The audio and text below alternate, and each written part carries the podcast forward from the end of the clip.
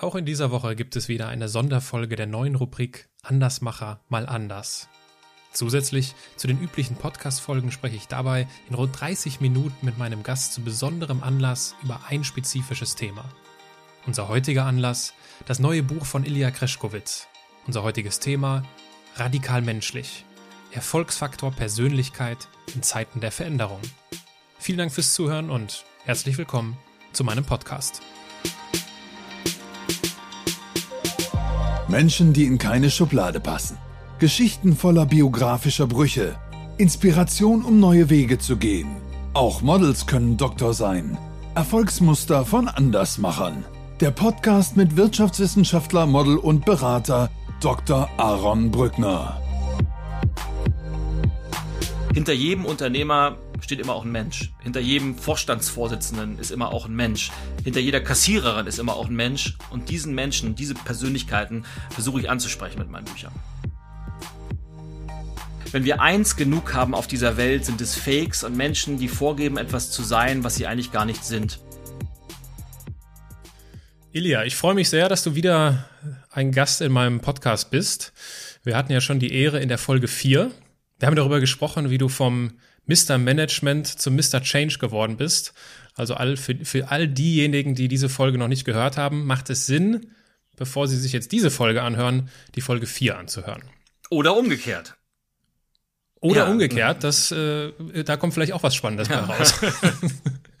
Lass uns doch äh, damit beginnen, dass du dich, äh, obwohl die meisten dich wahrscheinlich auch kennen, kurz nochmal vorstellst und auf drei Fragen eingehst. Und zwar, was du machst, warum du das machst und wie du das machst. Wow, äh, ich bin ja Mann und da verlangst du ja viel von mir, dass ich jetzt Multitasking mache. Aber ich probiere das mal so kurz und prägnant wie möglich zu machen. Also erstmal vielen Dank, Aaron, dass ich schon zum zweiten Mal bei dir zu Gast sein darf. Was natürlich auch äh, für dich gleich ein Kompliment ist, äh, weil das heißt natürlich, dass ich äh, deinen Podcast und deine Art, wie du diese Interviews führst, ganz, ganz toll und klasse finde. Und deshalb bin ich natürlich gerne heute wieder da. Und ja, Ilja Greschkowitz ist mein Name und ich bin 43 Jahre alt. Ich äh, bin gebürtig nordisch bei Nature, bin in Lübeck geboren, lebe aber seit über 20 Jahren in Berlin. Also Berlin ist meine, mein Zuhause und äh, Schleswig-Holstein ist so meine Heimat. Und ja, von Beruf bin ich ein Mann des Wortes. Das heißt, ich schreibe und ich spreche über das Thema Veränderung. Als Autor ist gerade, ja, worüber wir heute sprechen, mein, mein neuntes Buch erschienen. Und mein Hauptjob ist, ich bin als Keynote-Speaker rund um diese Welt äh, unterwegs und ich habe das ganz, ganz große Glück, ähm, das, was mich am meisten erfüllt, dass ich dafür auch Geld bekommen kann. Das heißt, ich spreche auf Kongressen, auf äh, Veranstaltungen, auf Events, in Firmen, in, auf, in Verbänden und auf Tagungen und bei mir dreht sich alles um dieses Thema Change, Veränderung, weil das ja der so der rote Faden meines Lebens ist und das habe ich ja sehr, sehr oder haben wir ja sehr intensiv in unserem Podcast Nummer vier besprochen, wie das gekommen ist, dass ich als, als ehemaliger Warenhausgeschäftsführer mittlerweile seit zehn zehn Jahren mein eigenes Unternehmen habe. Aber um auf deine Fragen einzugehen, warum tue ich das? Auf der einen Seite, weil Veränderung so der rote Faden meines Lebens ist und weil ich weiß, welche große Kraft das entfalten kann, wenn man das richtig einsetzt. Und es macht mir immer wieder, das ist das, nichts erfüllt mich so sehr, wie wenn ich mitbekomme, dass meine Worte entweder geschrieben oder gesprochen, dass die bei Menschen etwas auslösen, die sagen, so, ich pack jetzt mein Leben an und ich nehme jetzt das, die Zukunft in die Hand und pack das Leben bei den Hörnern und fange an, ein Leben zu führen, das diesen Namen auch wirklich verdient. Und das ist, das ist es, was mich wirklich antreibt, äh, dieses Menschen berühren und bewegen zu können. Und das ist mein großes Warum, das mich jeden einzelnen Tag antreibt. Was? Ja klar, also ich, ich halte Vorträge, ich schreibe Bücher, ich gebe auch Workshops und äh, mittlerweile eine große Leidenschaft von mir ist natürlich auch die ganze digitale Welt. Also ich habe einen eigenen Podcast, wo du ja auch bald zu Gast sein wirst, haben wir gerade besprochen. Ich mache unheimlich viel zum Thema Videos, also ich, ich haue unheimlich viel Content raus auf YouTube in, in eigenen Online-Kursen, weil mir das genauso viel Spaß macht. Mich fasziniert dieses Medium einfach. Und wie mache ich das? Ich glaube, ich mache das auf eine Art und Weise. Ich bin eigentlich immer sehr, ich, viele, viele Kunden bezeichnen oder beschreiben mich als sehr authentisch. Und das liegt daran, dass ich irgendwann im Laufe meiner zehnjährigen Karriere als Unternehmer ein Aha-Moment hatte, wo ich beschlossen habe oder, oder entdeckt habe, dass ich dann am besten bin, wenn ich so bin, wie ich bin. Das heißt, wenn ich heute auf einer Bühne stehe, bin ich exakt so wie jetzt, wenn wir zwei uns unterhalten. Und das ist es, glaube ich, was, was mich ausmacht. Auf der einen Seite bin ich jemand, der unheimlich viele große, teilweise verrückte Ideen im Kopf hat. Äh, manche sagen Träumer vielleicht, ich weiß es nicht auf der anderen Seite sehr, sehr bodenständig und äh, immer so ein bisschen, deshalb ja auch das Thema des Buches, immer nah an den Menschen und auch wenn ich mit Unternehmen arbeite, fokussiere ich all mein Wirken auf die Menschen, weil wir natürlich gerade in dieser Zeit, wo sich alles so massivst verändert und wir über künstliche Intelligenz sprechen und Roboter und Digitalisierung, im Endeffekt, egal in welcher Branche man heute unterwegs ist, es dreht sich immer um die Menschen und die Frage, wie können wir jeden einzelnen Menschen mitnehmen auf diesem Weg? Und deshalb versuche ich immer so diese Mischung zu haben zwischen riesengroße Ideen zu verfolgen, aber gleichzeitig die Bodenhaftung nicht zu verlieren. Das klingt hat super. Das jetzt, hat das jetzt deine Frage in, äh, oder diese drei Fragen beantwortet? Vollumfänglich beantwortet. Ja. Vorbildlich. Super. Ich habe mir natürlich äh, zur Vorbereitung dieses Gesprächs den Spaß gemacht und habe einmal den Begriff Persönlichkeitsentwicklung bei Amazon eingegeben. Ui. Da sind 60.000 über 60.000 Treffer werden einem dann theoretisch dort angezeigt. Was ist der Grund, dass du sagst, Moment, da fehlt noch was. Ich schreibe ein Buch über den Erfolgsfaktor Persönlichkeit.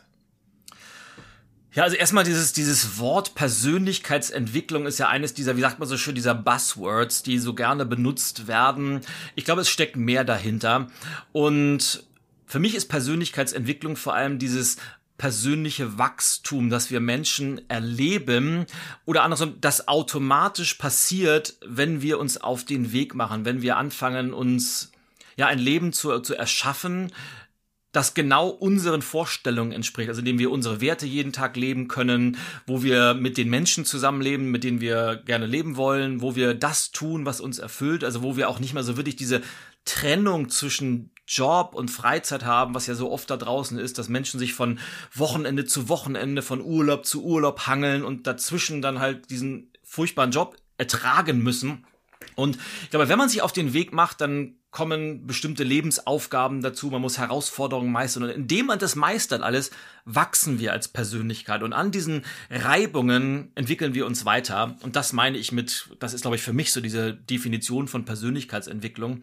Und warum habe ich dieses Buch geschrieben? Ich glaube aus, aus allen Gründen, warum ich all meine Bücher geschrieben habe, weil ich eine sehr spezielle oder einen sehr speziellen Blick auf ein Thema habe. Und natürlich du hast das Buch ja auch gelesen, sind nicht viele Sachen meine Erfindung, weil ich glaube, es gibt heute kein Buch mehr, mal abgesehen von vielleicht wissenschaftlichen Studien oder Forschungen, die an Universitäten durchgeführt werden.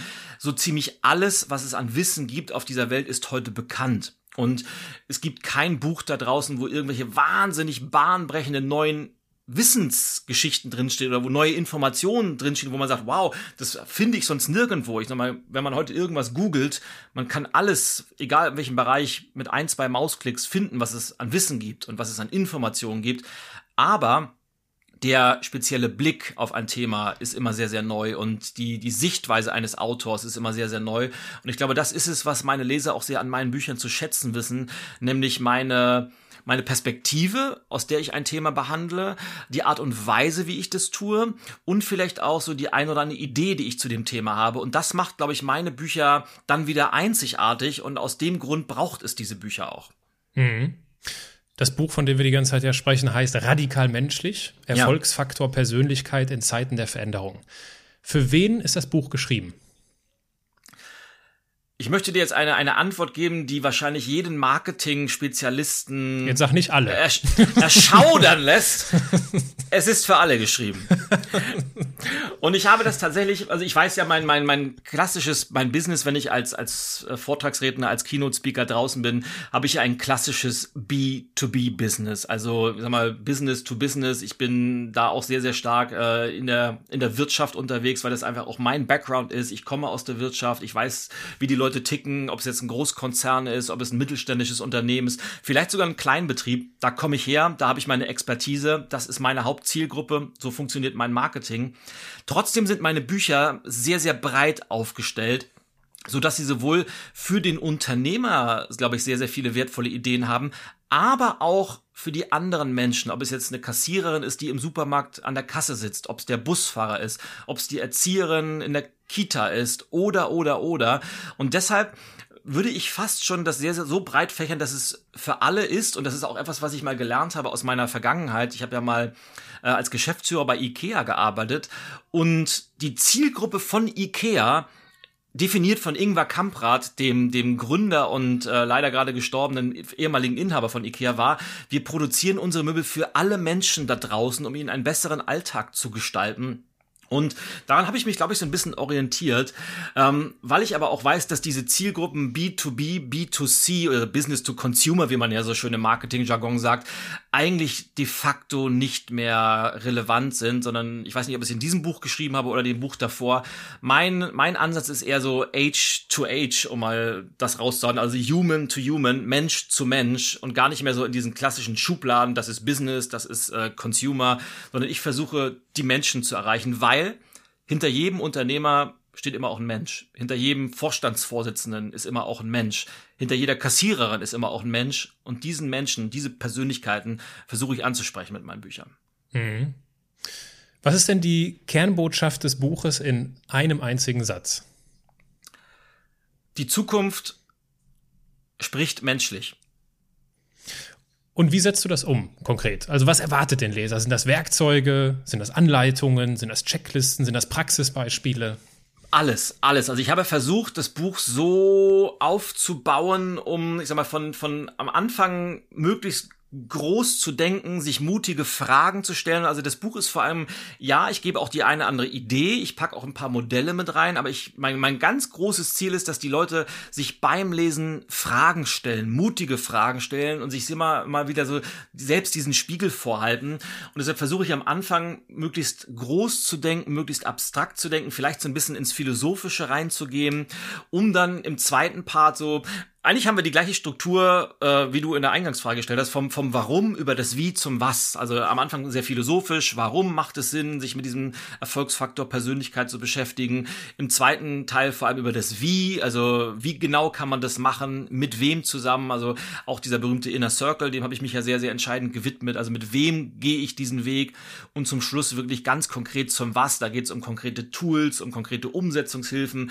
um auch so einen konkreten Handlungsplan am Ende zu haben. Und mein großes großes Ziel ist, dass die Menschen am Ende wissen, warum sie etwas tun wollen, wie sie das schaffen können und was sie machen müssen, um dahin zu kommen. Mhm. Jetzt weiß ich aus eigener Erfahrung, ähm, es gibt ja immer, wenn wir so solche Sachen schreiben, so eine so Lieblingspassagen. Die haben wir ja auch als Autoren.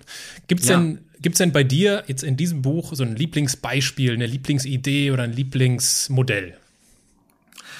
Ja, also es gibt, also dieses, meine Bücher sind ja immer sehr, sehr auf der einen Seite schon sehr intensiv, was, was den Content, den Inhalt angeht, weil wenn ich mich mit einem Thema auseinandersetze, mache ich eine, die, die größte Zeit, die ich eigentlich verwende oder aufwende beim Schreiben, ist nicht das Schreiben selber witzigerweise, sondern es ist vor allem die Vorbereitungsphase, wenn ich das Buch im Kopf schreibe. Da recherchiere ich sehr, sehr viel, da lese ich viel, viel quer und tauche richtig in ein Thema ein, was mir wiederum hilft, Klarheit darüber zu gewinnen. Und gleichzeitig habe ich natürlich sehr, sehr viele autobiografische Züge mit drin. Also ich gebe sehr viel Persönliches von mir preis. Ich erzähle Geschichten, die ich persönlich erlebt habe, die ich mit Kunden oder Klienten von mir erlebt habe. Und von daher fällt es mir durchaus schwer, jetzt einen Punkt rauszusuchen. Ich glaube, eine meiner, meiner Lieblingsstellen ist wahrscheinlich, als ich, kommt relativ zum Schluss des Buches, eine Geschichte, wie ich äh, für mich entdeckt habe, wie wichtig es doch ist im Leben, diesen auch wiederum sehr, sehr, ich will mal sagen, ausgelutschten Begriff des Erfolges für sich sehr individuell zu definieren. Ich habe dieses Kapitel äh, überschrieben mit dem Begriff Erfolg ist ein Arschloch. Und die Geschichte, die dahinter steckt, ist, wie gesagt, sehr, sehr autobiografisch, wo ich mal, das war vor vielen, vielen Jahren, ich war Geschäftsführer bei Karstadt, wieder mal versetzt worden, von außen super, super erfolgreich und es war Silvester. Ich kam nach einem Arbeitstag wie es damals üblich war. Silvester haben wir ja früher zugemacht, aber auch wieder 18 Uhr nach Hause. Alle um mich herum. Ich kannte niemanden in dieser neuen Stadt. Ich war ganz alleine in meiner möblierten Wohnung, die mir das Unternehmen zur Verfügung gestellt hatte für die Zeit. Und um mich herum waren alle happy und feierten und die Sektgläser, die, die klangen. Und ich saß einsam und total frustriert in meiner Dienstwohnung und war total, ich war unglücklich zur damaligen Zeit und habe dann in dem will ich bildlich in den Spiegel geblickt und so meinem eigenen Spiegelbild entgegengeschmettert diesen Begriff. Erfolg ist ein Arschloch. Weil wenn das Erfolg war und von außen haben mich alle als erfolgreich bezeichnet, dann habe ich gesagt, wenn das Erfolg ist, dann will ich nicht erfolgreich sein. Und das war so, so ein Aha-Moment, wie es oftmals so ist, weil wenn man einen Tiefpunkt hat, und in diesem Fall war es einfach ein emotionaler Tiefpunkt. Oftmals sind es ja nie, also andersrum, es sind ja niemals die, die Erfolgsmomente oder diese, wo, wo alles super läuft und wo wir äh, tolle Sachen erreichen, die so Wendepunkte sind in unserem Leben. Sondern es sind ja vor allem die Tiefpunkte oder wo wir oftmals durch eine Krise gehen oder wo wir das Gefühl haben, wow, was, wie soll, was, wo soll's weitergehen? Und das war für mich so ein Wendepunkt, weil da habe ich zum ersten Mal begriffen, ich muss mich erstmal selber fragen, was bedeutet denn Erfolg für mich? Und wenn ich Erfolg haben möchte, wie sieht der konkret für mich aus? Und es war damals vollkommen entgegengesetzt zu dem Leben, das ich geführt habe. Und das hat mich so ein bisschen in die Lage versetzt, die notwendigen Entscheidungen zu treffen und mir eben diese mutigen Fragen zu stellen, was erwarte ich überhaupt vom Leben? Wie soll mein Alltag aussehen? Wie müsste ein Job sein, der zu diesem Alltag passt? Und da fing an, diese ganze Maschinerie so ein bisschen in Gang gesetzt zu werden und daraus habe ich ja dann mein Modell der Erfolgstreppe entwickelt, die ja auch in diesem Buch drin ist. Und das ist, glaube ich, schon so ein Punkt, den ich selber sehr, sehr gerne mag, wo ich aber auch weiß, dass viele Leser mir schon Rückmeldungen gegeben haben, dass ihnen diese Passage sehr gut gefallen hat, weil sie sich da so identifizieren können mit. Weil ich glaube, es mhm. gibt sehr, sehr viele Menschen da draußen, die einem Erfolgsbegriff hinterherrennen, der eigentlich überhaupt nicht ihr eigener ist. Mhm. Einer meiner Lieblingspassagen war der Vergleich, den du einmal angestellt hast. Und zwar hast du von den Menschen gesprochen oder du hast dich über die Menschen gewundert, die mit einer unglaublichen Genauigkeit äh, und Planungssicherheit einen 3D-Fernseher kaufen, ja. aber ihr eigenes Leben dem Zufall überlassen. Das spricht mir vollkommen aus dem Herzen, weil häufig, sobald man Menschen oder sobald ich mich mit Menschen unterhalte, ja, und wo möchtest du denn hin mal im Leben? Was sind so deine nächsten Themen? Was, was ist dir wichtig? Dann höre ich sehr häufig, ja, man kann das Leben doch nicht planen. Was, was entgegnest du solchen Menschen? Du hast das bestimmt auch schon häufiger gehört. Ja, und ich möchte das unterstreichen. Ich glaube auch nicht, dass man das Leben am Reißbrett entwerfen kann und dass man das exakt planen kann, weil ich glaube, ich glaube, es war John Lennon, der mal gesagt hat, Leben ist das, was passiert, während wir dabei sind, Pläne zu schmieden. Und mhm. ich glaube, das, das deckt sich mit meiner Erfahrung.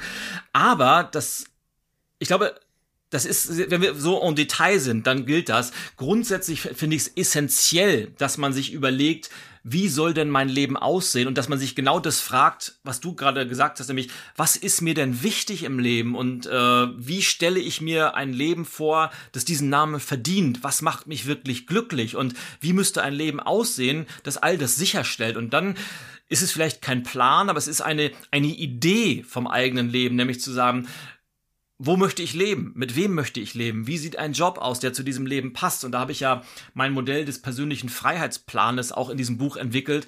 Und da sind wir doch wieder beim Plan.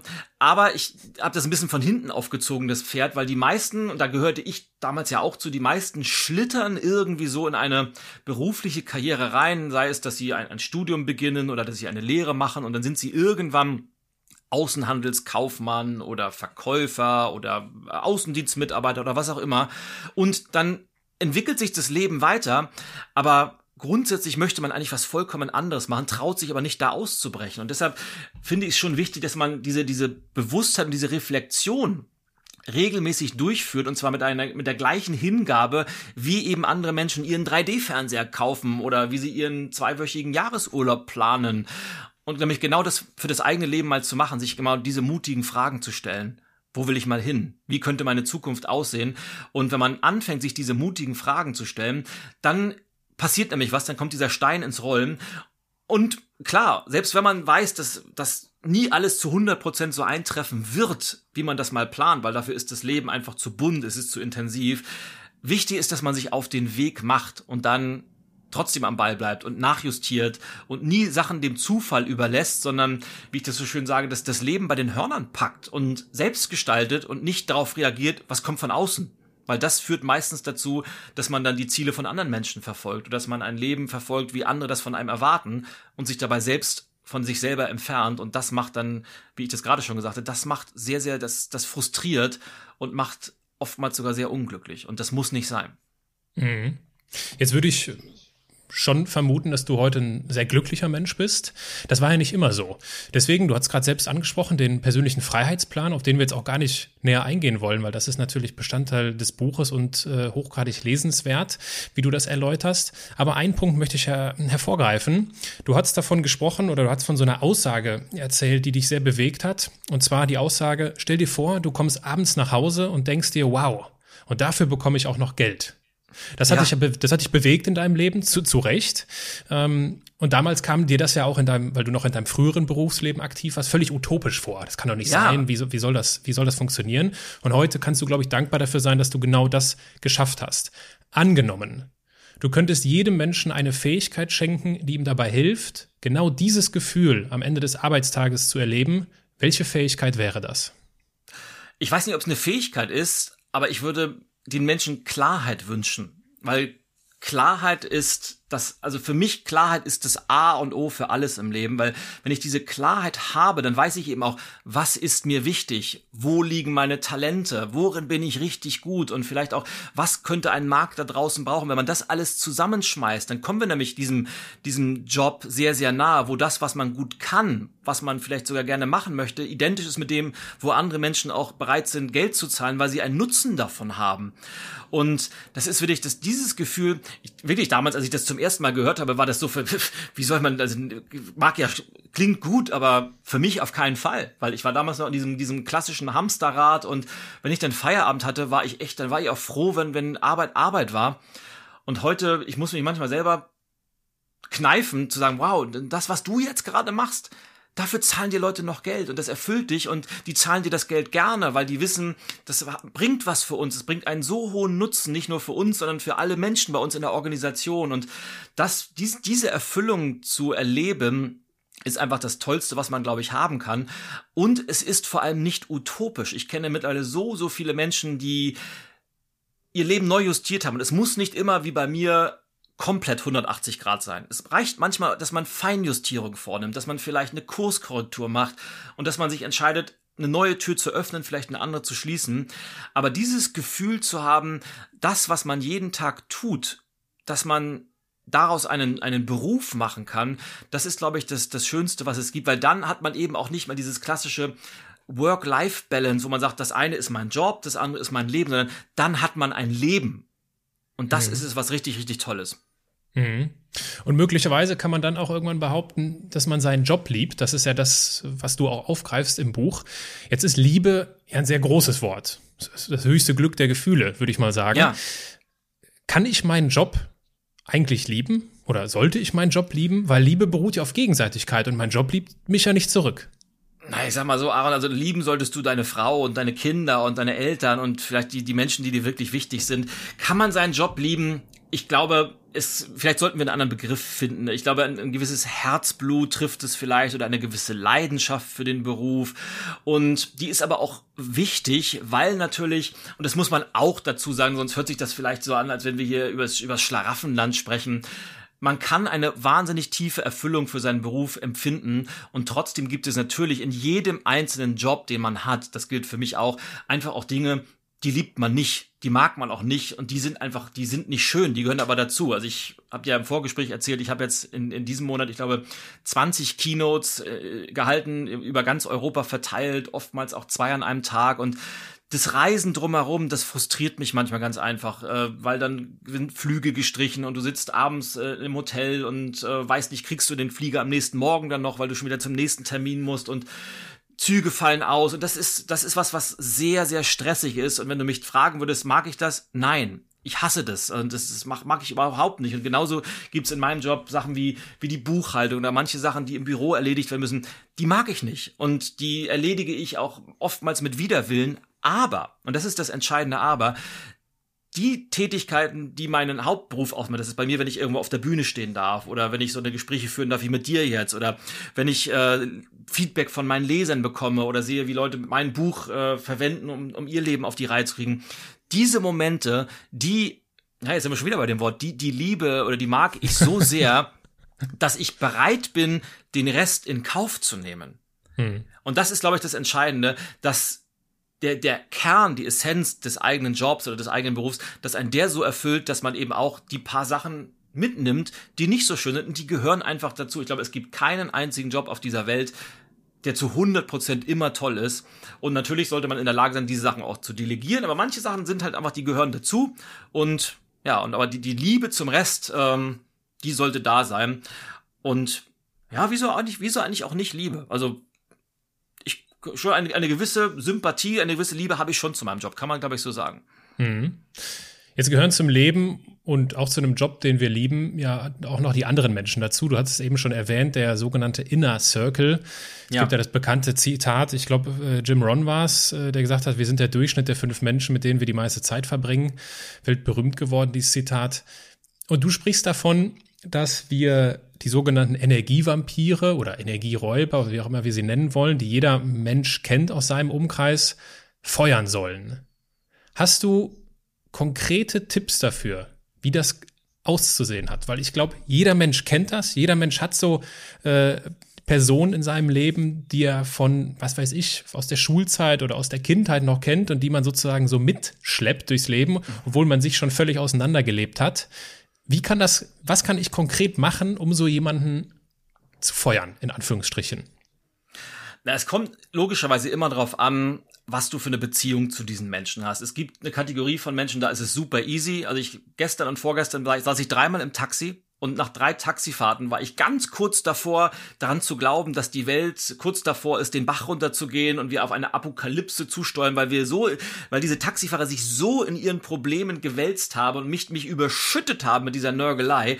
Und da fällt es mir relativ leicht, da steige ich immer aus und dann ist es vorbei. Mit dem will ich auch nichts mehr zu tun haben.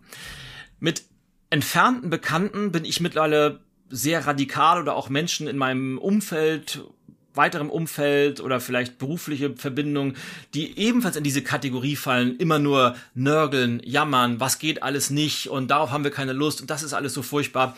Da ziehe ich mittlerweile einen, einen sehr, sehr radikalen Schnitt und sage, okay, mit den Leuten will ich einfach keine Zeit verbringen, weil ich weiß, es gibt genug andere, mit denen ich viel, viel lieber meine Zeit verbringe. Das ist auch noch relativ einfach, einfach mal den Kontakt abzubrechen.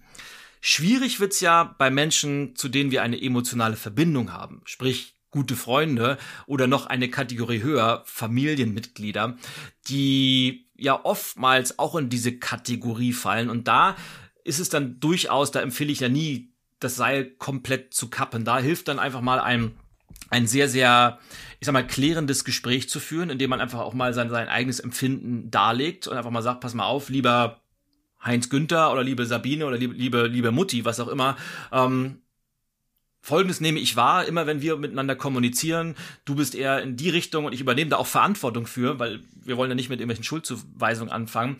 Und dann zu sagen, was, was ich mir wünschen würde für die Zukunft, wäre eine Art der Kommunikation, die auf diesen und diesen Werten basiert und die vor allem positiv ausgerichtet ist und mit der wir beide irgendwie gemeinsam in die gleiche Richtung gehen können und dann auch ein Stück weit loslassen. Und wenn ich loslassen sage, meine ich damit nicht, dass wir diese Menschen loswerden wollen, ganz im Gegenteil, sondern dass wir vielleicht nicht mehr so krampfhaft an dieser emotionalen Beziehung festhalten, sondern dass wir sagen, komm, ich gebe jetzt einfach mal, ich lasse los und wir schauen mal, was passiert. Und dann passiert nämlich immer was Spannendes. Ganz, ganz, ein großer Teil von diesen Menschen wird tatsächlich verschwinden aus unserem Leben. Aber die wichtigen, die kommen dann irgendwann auch wieder. Und dann hat man einen Neuanfang auf einmal zusammen.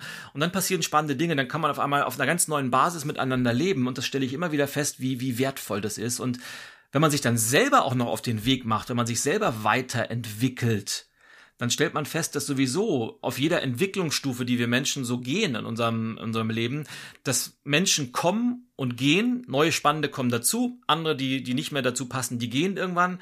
Und es gibt ein paar ganz, ganz wenige die begleiten uns über unseren ganzen Lebensweg und das sind meistens die, die ja, die auch wichtig sind für uns und die man auch ganz, ganz stark hegen und pflegen sollte, weil das sind so wirklich die, die wichtigen, die Fixpunkte in unserem Leben. Das sind die Menschen, die uns emotionalen Halt geben, für die wir auch den emotionalen Halt dargeben. Und ja, das ist halt ganz, ganz toll, wenn man die auch hat. Mhm. Dein Buch besteht aus drei Teilen. Der erste Teil ist das Motiv, der zweite Teil sind die Menschen und der dritte Teil ist das Machen. Da sprichst du dann von der Erfolgsformel, die hast du eben auch schon kurz angerissen. Und du hast dort äh, in einer längeren Passage dich über das äh, weit verbreitete Zitat Fake it until you make it ausgelassen. Und ich glaube, an oh. wenigen Stellen habe ich so dein deine Persönlichkeit so gespielt, wie sie, glaube ich, wie sie, glaube ich, tickt. Erläutere doch mal bitte unseren Zuhörern, warum du mit dieser Aussage Fake it until you make it auf dem Kriegsfuß stehst. Ja, und ich weiß, dass ich da regelmäßig auch Kopfschütteln ernte, weil es wird ja nirgendwo, wird so gerne dieses Zitat wo immer du bist, fake it till you make it und irgendwann wirst du schon dahin kommen und mich macht es immer wieder verrückt, weil ich glaube, wenn wir eins genug haben auf dieser Welt, sind es Fakes und Menschen, die vorgeben, etwas zu sein, was sie eigentlich gar nicht sind. Und was ich mit diesem Don't fake it till you make it meine, einfach sei so, wie du bist, sei einfach du selbst und trau dich auch deine Verletzlichkeit zu zeigen und trau dich auch zuzugeben, wenn du irgendwo auf einer Stufe bist, sagen wir mal, du, du willst irgendwo hin und äh, hast dir als Ziel genommen, du willst mal irgendwie auf Stufe 10 beruflich kommen, bist aber selbst auf, auf Stufe 1, dann macht es nichts oder bringt keinen Sinn zu sagen, Mensch, ich bin ganz toll und ich bin schon auf Stufe 10, wenn ich erst auf Stufe 1 bin. Also trau dich ruhig, das zuzugeben, weil dann spüren Menschen einfach diese Echtheit und, und da auf dieser Echtheit, auf dieser Emotionalität basieren dann wieder die Verbindungen zwischeneinander und deshalb bin ich so wahnsinnig auf dem Kriegsfuß da draußen, weil wenn wir nicht, Fakes haben wir genug und es macht mich immer wieder das fast schon wütend, wenn ich das erlebe, wie Menschen eine Scheinwelt um sich herum aufbauen und etwas vorgeben und weil sie das Gefühl haben, dass sie das müssten, wenn es gar nicht notwendig ist.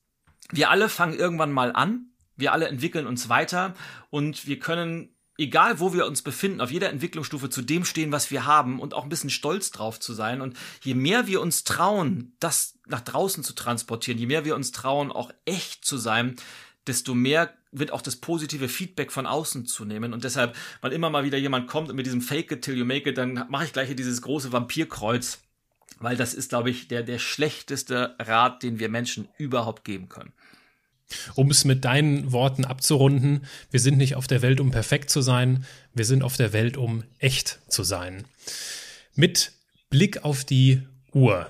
Wir wollen uns ja in rund 30 Minuten über dein Buch unterhalten und ich muss feststellen, ich habe, nachdem ich das Buch durchgelesen habe, mir viel zu viele Dinge und Ideen und Fragen aufgeschrieben. Ich komme da überhaupt nicht durch.